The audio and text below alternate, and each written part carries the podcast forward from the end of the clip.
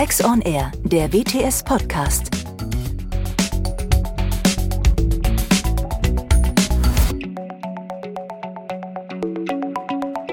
Hallo und herzlich willkommen zu unserer vierten Podcast-Folge Tax Talk Köln. Heute rund um das Thema Erbschaftssteuer, Schenkensteuer. Mein Name ist Hans-Christoph Kressner. Ich bin Director in der Niederlassung in Köln von WTS und ich spreche heute mit meinem Kollegen Ricardo Fischnaller, Partner auch in der Niederlassung in Köln und meiner Kollegin Marisa Giesel, auch aus der Niederlassung in Köln. Beide ausgewiesene Experten für Fragen zur Schenkung und Erbschaftssteuer. Und die haben heute ein Paket mit spannenden äh, Themen rund um die Erbschaftssteuer und Schenkungssteuer mitgebracht. Und ich, erstmal, hallo erstmal an euch beide. Schön, dass ihr da seid und euch die Zeit genommen habt. Hallo Christoph, vielen Dank für die Einladung. Hallo Christoph. Ja, dann denke ich, können wir gleich in den fachlichen Teil übergehen. Das erste Thema, über das wir sprechen wollen, geht um die Frage Verwaltungsvermögen und ähm, die Qualifikation von Anzahlungen in diesem Zusammenhang, eben ob Anzahlungen und unter welchen Voraussetzungen Anzahlungen als Verwaltungsvermögen anzusehen sind. Aber vielleicht, Marisa, magst du erstmal im Eingang erklären, was so die grundsätzliche Fragestellung in diesem Zusammenhang ist? Ja, gerne, Christoph. Also die Frage ist deshalb so entscheidend, weil wir bei der Erbschaftssteuer oder der Schenkungssteuer ja grundsätzlich das Betriebsvermögen begünstigen. Das heißt, es gibt umfangreiche Verschonungen für das Betriebsvermögen bis hin zu einer Vollverschonung. Davon ausgenommen ist aber grundsätzlich das Verwaltungsvermögen. Man kann zwar auch noch eine Schuldenverrechnung durchführen und einen Schmutzabschlag, ähm, aber grundsätzlich ist Verwaltungsvermögen steuerpflichtig. Und dieses Verwaltungsvermögen, das bestimmt sich nach dem Verwaltungsvermögenskatalog im 13b Absatz 4 Erbschaftssteuergesetz. Dort gibt es dann eine Nummer 5 und das sind die sogenannten Finanzmittel. Die sind dann definiert als Zahlungsmittel, Geschäftsguthaben, Geldforderungen und, das hat jetzt hier in diesem Fall eine besondere Bedeutung, sogenannte andere Forderungen. Und die Frage, die sich jetzt nun stellt, ist, sind die geleisteten Anzahlungen nun andere Forderungen in diesem Sinne? Ja, vielen Dank. Also eine ganz wichtige Frage, Verwaltungsvermögen, die Abgrenzung und äh, deren Folgen. Ich hatte jetzt äh, verstanden, dass ihr ein Urteil äh, besprechen wolltet. Ähm, ja, der Sachverhalt dazu, wie, wie sah der aus? Genau, der Sachverhalt, der jetzt in zunächst einem Urteil vom FG Münster und dann im BFH-Urteil vom 1. Februar 2023 ähm, besprochen wurde, war wie folgt. Es wurde ein GmbH-Anteil verschenkt von circa 50 Prozent vom Vater an seinen Sohn. Und diese GmbH hatte 3,2 Millionen Euro geleistete Anzahlungen in ihren Bilanzen. Die sind angefallen für den Neubau eines Verwaltungsvermögens und im Zusammenhang mit dem laufenden Geschäftsbetrieb. Und dann wurde im Rahmen einer nachfolgenden BP die Meinung vertreten von der Finanzverwaltung, dass diese geleisteten Anzahlungen ja eindeutig Finanzmittel seien und daher nicht begünstigt.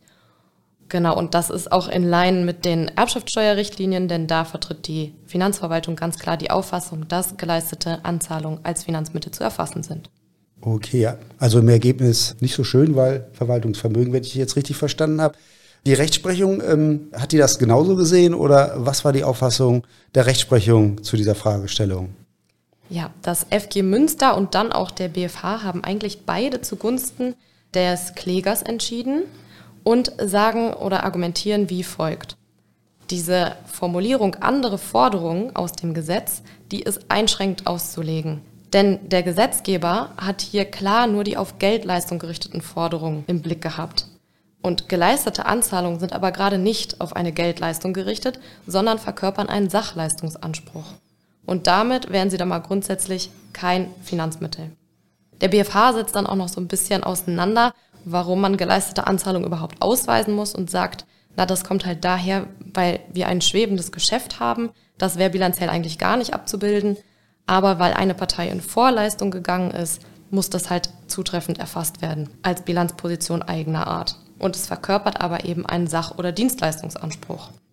Ein bisschen anders könnte es sein, wenn es bereits eine Leistungsstörung gibt und derjenige, der die Anzahlung geleistet hat, diese nun zurückfordert. Aber das war jetzt hier im Sachverhalt überhaupt nicht strittig. Das heißt, als Zwischenergebnis kann man jetzt mal so festhalten, geleistete Anzahlungen als Sachleistungsanspruch sind mal grundsätzlich keine Finanzmittel. Okay, das Zwischenergebnis des BFH habe ich verstanden. Hat er daraus noch irgendwie etwas äh, angemerkt zur Auslegung? Ja, leider. Denn dann kam eine kleine Einschränkung hinterher. Denn der BFH äh, sagt, jedenfalls sind die geleisteten Anzahlungen dann kein Verwaltungsvermögen, wenn sie auf Wirtschaftsgüter geleistet werden, die, wenn sie jetzt schon im Betriebsvermögen wären, ihrerseits kein Verwaltungsvermögen wären. Das ist die Formulierung. Also das heißt, er hat ausdrücklich offen gelassen, was ist denn jetzt, wenn man Anzahlungen leistet auf Wirtschaftsgüter, die irgendwann mal Verwaltungsvermögen werden. Verstehe. Eigentlich eine gute Entscheidung. So, ich nenne es jetzt mal Obiter Dictum. Äh, leider der letzte lässt, lässt, lässt dann wieder äh, Fragen offen, leider. Wie, wie, siehst du das denn für die Praxis, die, die, diese Aussage dem Grunde nach? Kann, kann ich gerne was zu sagen.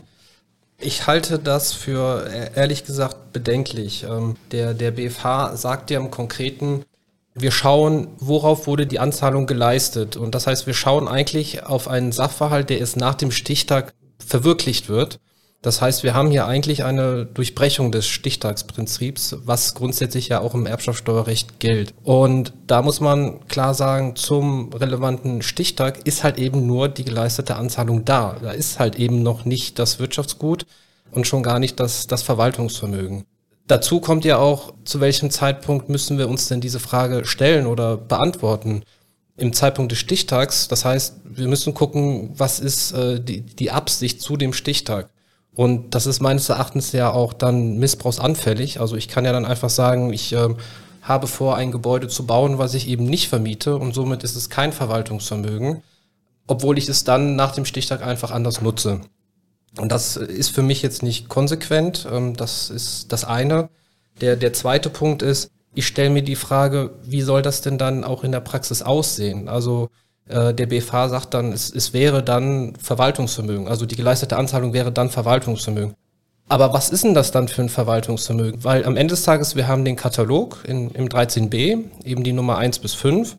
Und was sind denn dann geleistete Anzahlungen? Also subsumieren wir diese als Verwaltungsvermögen dann zum Beispiel unter die Nummer, wo wir eben die fremdvermieteten Gebäude haben. Wäre jetzt für mich nicht logisch. Auf der anderen Seite würden wir dann sagen, sie wären unter die Finanzmittel zu subsumieren, was auch in der Rechtsfolge was komplett anderes wäre, weil bei den Finanzmitteln hätten wir eben auch noch eine Schuldenverrechnung und den ähm, 15%-Test, den Finanzmitteltest. Oder sagen wir, wir haben im Grunde genommen eine ganz neue Nummer, worunter dann die geleisteten Anzahlungen fallen würden, was aber dann im Grunde genommen einer tele teleologischen Extension entsprechen würde. Es steht aber einfach nicht, nicht im Gesetz. Das sind so die, die Bedenken, die ich an der Stelle habe. Genau, deine Bedenken teile ich in der Tat auch. Gut ist ja mal zunächst, dass der BFH es ausdrücklich offen gelassen hat, was mit geleisteten Anzahlungen, die auf Verwaltungsvermögen entfallen, auf zukünftiges Verwaltungsvermögen entfallen würden, passiert, weil es im Streitfall eben nicht von Bedeutung war. Aber genau, man sieht schon, für die Praxis wäre das unglaublich schwierig, das jetzt nun abzugrenzen. Und ähm, vielleicht jetzt nochmal interessant hierzu, die äh, Richterin des Zweiten Senates, Frau Dr. Kugelmüller-Pug, hatte dann in einer Anmerkung in der Literatur äh, geschrieben zu diesem Urteil, Verwaltungsvermögen wollte der Gesetzgeber nicht begünstigen, weder als Sachgegenstand noch als geldwerte Mittel, die zur Anschaffung von Verwaltungsvermögen dienen sollen. Das heißt, das lässt schon mal nichts Gutes vermuten. Okay. Ja, ich würde noch mal was für, für die Praxis gerne ergänzen wollen. Mhm. Ähm, das muss man einfach wissen. Also in den Erbschaftssteuerrichtlinien steht nun mal aktuell immer noch drin, dass die geleisteten Anzahlungen Finanzmittel sind. Und dadurch, dass der BFH jetzt ja die Tür hinten auch noch mal so ein Stück weit aufgemacht hat, würde ich jetzt auch immer davon ausgehen, dass die Finanzverwaltung geleistete Anzahlungen auf zukünftiges Verwaltungsvermögen auch weiterhin als Finanzmittel berücksichtigen wird. Das ist das eine. Das äh, zweite ist, man kann es natürlich auch ein Stück weit als Gestaltungsmöglichkeit jetzt nutzen, also zumindest die Grundaussage des BFH. Und zwar, indem man vor dem Stichtag natürlich nochmal Anzahlungen leistet und im besten Fall dann Anzahlungen auf, auf ich sag mal, betriebliches Vermögen wie, wie Maschinen oder eigengenutzte Gebäude oder eben auch für, für Dienstleistungen, weil man hierdurch natürlich eine Umqualifikation von äh, Finanzmittel in begünstigtes Vermögen oder nicht städtliches Vermögen erreichen würde. Ja, interessantes Thema. Mich überzeugen eure Argumente. Ich hoffe, der BFH wird in, irgendwann auch Gelegenheit haben, eure Sichtweise zu bestätigen zu diesem Thema. Ja, prima. Dann kommen wir zum zweiten Thema. Das können wir, glaube ich, äh, einfach umschreiben mit der Optionsfalle. Und ja, Ricardo, magst du vielleicht erstmal erklären, was äh, das Problem dieser Optionsfalle für die Praxis ist? Es geht um, um Folgendes. Wir haben ja bei der Unternehmensnachfolge die Möglichkeit, Begünstigungen in Anspruch zu nehmen. Und wenn wir begünstigtes Vermögen von weniger als 26 Millionen übertragen, haben wir eben die Regelverschonung oder die Optionsverschonung. Bei der Regelverschonung ist es so, dass wir einen Verschonungsabschlag von 85 Prozent bekommen, bei der Optionsverschonung einen Abschlag von 100 Prozent. Die Optionsverschonung ist allerdings an gewisse Voraussetzungen geknüpft und eine davon ist jetzt im aktuellen Recht, dass die Verwaltungsvermögensquote nicht mehr als 20 Prozent beträgt und darüber hinaus muss auch ein Antrag gestellt werden für die Optionsverschonung, der auch unwiderruflich ist. Und um diesen Antrag geht es im Grunde genommen jetzt bei der, bei der ähm, Optionsfalle. Und äh, Thema heute ist äh, ein, ein Urteil zu diesem Thema. Magst du vielleicht erstmal den Sachverhalt kurz darstellen zu diesem Fall? Ja, beziehungsweise was ist eigentlich der, der, der Knackpunkt? Ne? Der, der Knackpunkt ist, die, die Regelverschonung bekomme ich eigentlich immer per Gesetz, wenn die Voraussetzungen erfüllt sind. Für die Optionsverschonung muss ich eben aktiv einen, einen Antrag stellen. Und die Diskussion ist im Grunde genommen, wenn ich jetzt glaube, dass ich die Voraussetzung der Optionsverschonung erfülle und dann eben diesen Antrag stelle, sich aber im Nachhinein herausstellt, dass ich die Voraussetzungen doch nicht erfülle, weil eben die Verwaltungsvermögensquote von 20 Prozent nicht eingehalten werden kann, was ja in der Praxis auch im Grunde nur möglich ist, wenn durch, durch die Betriebsprüfung beispielsweise Werte geändert werden, ist dann die Frage, falle ich denn dann zurück auf die Regelverschonung? Kriege ich dann die 85 Prozent äh, Befreiung? Oder kriege ich eben gar nichts mehr? Also gar keine Begünstigung. Und da ist es so, dass die Finanzverwaltung äh, im Grundsatz sagt, wenn die Voraussetzungen nicht erfüllt werden, falle ich eben zurück auf die, auf die Regelverschonung. Das hat der, der BFH jetzt anders gesehen. Da gibt es eben ein Urteil vom 26.07.2022, der im Grundsatz sagt, dieser Antrag ist eben unwiderruflich. Und wenn ich, die, wenn ich den stelle und die Voraussetzungen nicht erfülle, dann kriege ich eben noch nicht mal die Regelverschonung. Das heißt, die Übertragung ist voll erbschaftssteuerpflichtig. Ja, das ist ja ein fatales Ergebnis, wenn ich dich so richtig verstehe. Volle Steuerpflicht. Wie siehst du das? Wie ist deine Meinung zu, zu dieser Sichtweise des BFH?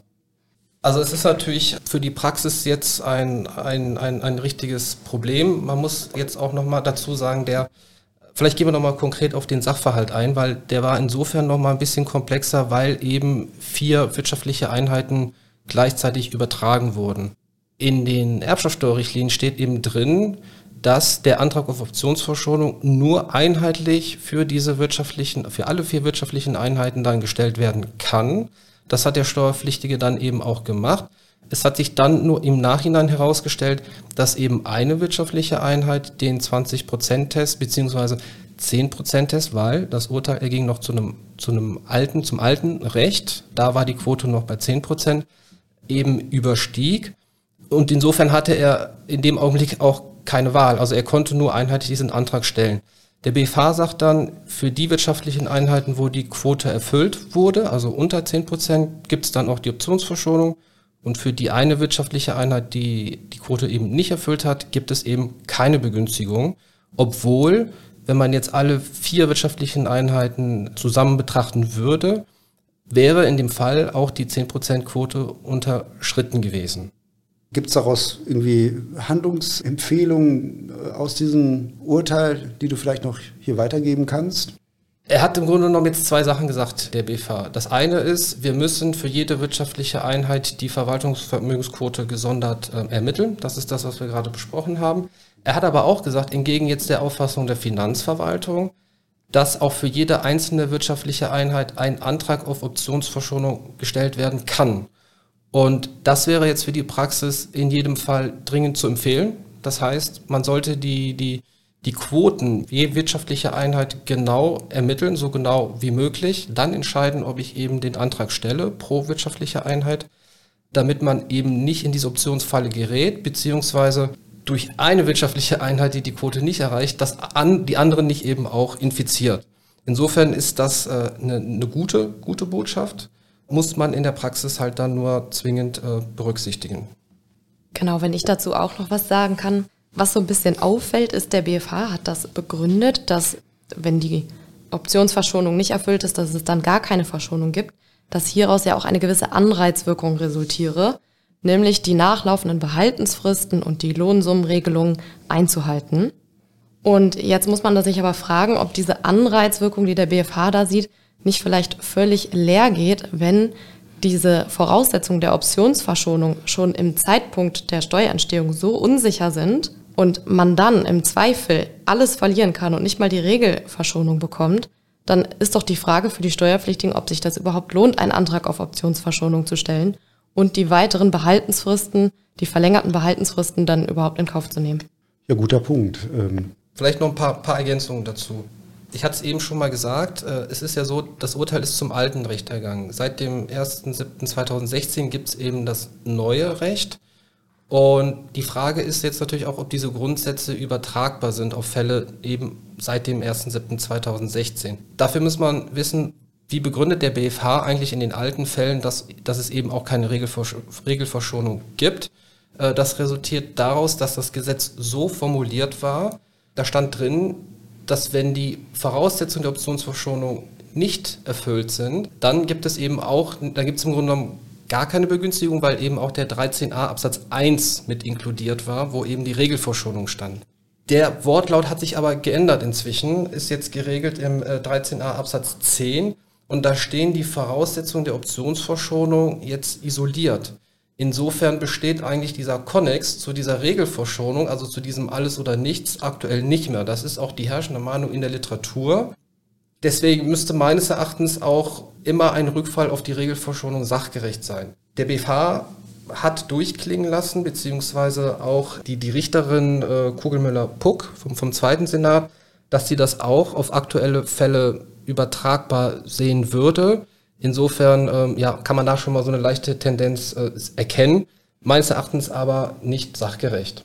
Im Ergebnis heißt das, wir haben weiterhin Rechtsunsicherheit und ähm, was auf jeden Fall zu empfehlen ist, damit man nicht in diese Optionsfalle tappt, ist in den Schenkungsverträgen äh, eine Widerrufsklausel ähm, einzubauen, die quasi besagt, wenn das Ganze in die Hose geht, dass man das alles wieder rückabwickeln kann. Da wäre zwingend darauf zu achten. Ja, Prima. Widerrufsklausel, wichtiger praktischer Hinweis, glaube ich auch, den man hier mitnehmen sollte. Dann denke ich, können wir zum dritten Thema kommen. Ja, beim dritten Teil, den wir heute gerne besprechen wollen, da geht es um den schenkungssteuerlichen Vorteil bei niedrig verzinsten Darlehen und deren Behandlung. Da gibt es ein aktuelles Urteil des Finanzgerichts Mecklenburg-Vorpommern, auf das wir jetzt, beziehungsweise ihr beide als Spezialisten eingehen wollt. Marisa, magst du vielleicht als erstes den Sachverhalt darstellen, der der Entscheidung des Finanzgerichts Mecklenburg-Vorpommern zugrunde lag? Also es ging jetzt hier um eine Darlehensgewährung zwischen Geschwistern. Der Darlehensbetrag war ungefähr 1,9 Millionen Euro hoch und vereinbart wurde ein Zins von einem Prozent. Dieses Darlehen war dann auch noch besichert mit Grundbesitz, aber, und das wird dann später noch Relevanz haben, war auf keine bestimmte Laufzeit begrenzt.